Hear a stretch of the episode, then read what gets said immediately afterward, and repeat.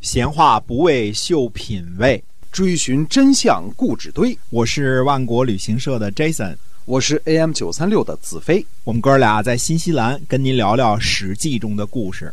各位亲爱的听友们，大家好！欢迎您呢在这个时候啊收听我们的节目《史记》中的故事。我们来继续跟您讲在那个年代发生的事情。所以呢，也请您把我们的节目呢可以分享给您身边那些个喜欢历史的朋友，大家一起来听。好，咱们继续的书接上文。嗯，栾盈呃已经带着军队呢进入了都城，不管有没有魏书的帮忙，都是箭在弦上了。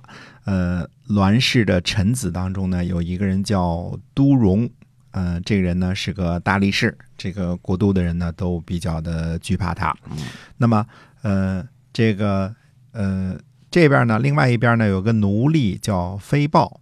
嗯，我们先说啊，说清楚这个，嗯，说春秋或者是这个左传，呃，记载了多少个奴隶的这个名字啊？嗯，呃，我记着不是一个就是两个啊。嗯嗯，为什么呢？呃，春秋左传，春秋时期呢，中国呢还是纯粹的贵族社会，能够上左传的这些人。呃，非富即贵啊，这是绝绝对对的。富可能都不行，说你有钱都不行，你必须得是呃这个呃这个国君的血脉，贵族贵族才行才行的。哎，那是纯粹的一个贵族的社会。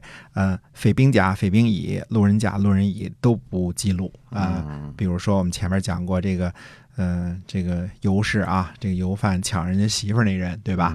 那么抢人家媳妇儿就是那个人的媳妇儿，就是那个人啊啊，那个人的媳妇儿，那个人回来又把他杀了，就是那个人，就是某人啊，某甲，不行，记忆没名也没姓，就是关于平民都没有任何姓名的记载，奴隶就更不用说了，这个没他们什么戏啊。所有的这些大家听到的，不管是车右啊，还是这个。呃，驾驶员呐，这些都是贵族的血脉啊，或者是别国投奔来的公子公孙啊，所以都是呃所谓的大的，就是这个原来定义上的君子啊，君的儿子叫君子啊，或者是呃这个呃孙子这一级的啊，反正都是国君的血脉啊。那你说这儿怎么出现一个奴隶呢？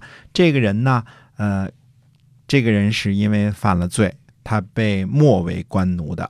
所以他是呃，这上面提到这个人是有名有姓的，因为有名有姓，这个有名本身它就是一种什么呀？就是呃，说他是贵族的一种象征啊。因为平常嗯，家里边就是老大、老二，最多说张家村的老大、李家村的老二，就就就这么回事啊，大郎、太郎这些而已了。嗯嗯，那么他的奴隶的籍贯呢，是用红色的丹珠记录在公示档案中的，叫做。著于丹书，这个飞豹啊，哎，那么这个奴隶飞豹呢，就像这个范宣子石盖说呢，他说，如果焚毁记载我奴隶籍贯的丹书呢，我就去杀了这个杜荣。石盖呢，很高兴的说，说只要你杀了杜荣，我向太阳起誓，一定向国君请求焚毁这个丹书。于是呢，就让匪豹呢就出门了。啊，那么，并且呢，出门之后就从后边把门给关上了，宫门给关上了。都荣呢就来追逐这个飞豹，呃，飞豹呢，呃，跳过了短墙，藏起来就等着这个都荣。都荣呢，呃，越过短墙，然后飞豹呢从后边就杀了都荣。这是一个小插曲啊，一个奴隶的插曲。呃，这个即便是类似这样的奴隶的记载，可能在这个。呃，《左传》当中也就一个或两个啊，这个这是非常奇怪的一种记载啊。就是，那么呃，这个事儿呢，值得一说，因为他把这个对方的大力士这个杜荣给杀了嘛。范氏的下属呢，就藏在国君的高台的后边。呃，那么栾氏呢就攻击国君的这个宫门，士盖呢就对范鞅这些人说啊，他儿子嘛，对吧？呃，说什么呢？说如果敌人的箭射到了国君的房屋，你们都是死罪啊！看来这是当时的法律啊。这个如果保护国君不利的话，你们都是死罪。范鞅呢就拿着剑督战步兵呢应战，栾氏呢后退，范鞅呢驾车追赶。遇见了栾盈的弟弟叫栾乐，嗯，呃，范鞅说呢，栾乐如果不战啊，就不打仗啊，不不反抗的话，可以免死；如果应战呢，就算杀了我，我也会向上天控诉，绝不饶恕你的罪过。栾乐呢就射箭，呃，没有射中。再次取箭上弦的时候呢，战车绊在槐树根上，呃，战车倾覆。呃，那么有甲士呢，就用戟去勾他，结果呢，勾断了栾乐的这个臂肘，栾乐呢受伤而死，估计是把动脉给割了啊。哎，那么栾访呢受伤，栾盈呢带兵逃逃回了曲沃，被这个晋国的军队呢就包围了。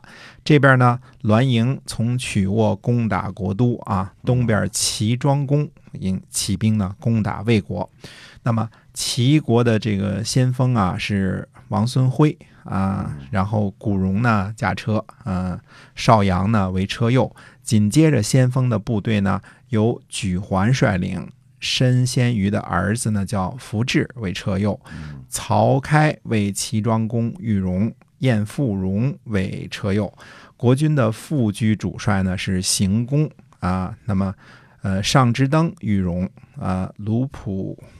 轨为车右，左翼部队的主帅呢是啊相皮师劳城驾车，那么郎屈叔为车右，右翼部队呢呃侯朝为主帅，呃商子居呢驾车，环跳为车右，那么后军统帅呢为夏之御寇，呃商子游驾车，崔如为车右，这是当时的。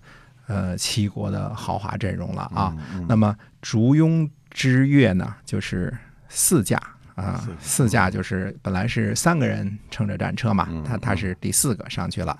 那么他们呢殿后啊，这个齐国呢要从魏国呢，呃，进攻魏国的目的是为了经过魏国呢去讨伐晋国啊，这是齐国的目的。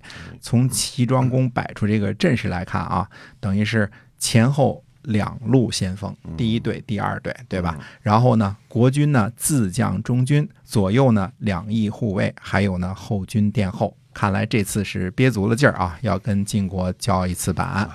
哎，对，这个阵容啊非常强大，是吧？非常强大。哎，那么齐庄公呢，又早在这个晋国的曲沃，这个服下了栾盈这颗棋子啊，决定呃用武力呢好好教训一下。这个晋国啊，对的，好好教训一下晋国，等于是里应和外合，这次呢要对晋国下手了。那么到底这个后边的战争如何呢？且听下回分解。哎，看这一场这个准备充分的战，这个战争到底如何打哈？嗯，好，我们在下一期的这个节目中呢，会继续跟您讲《史记》中的故事。感谢您的收听，我们再会，再会。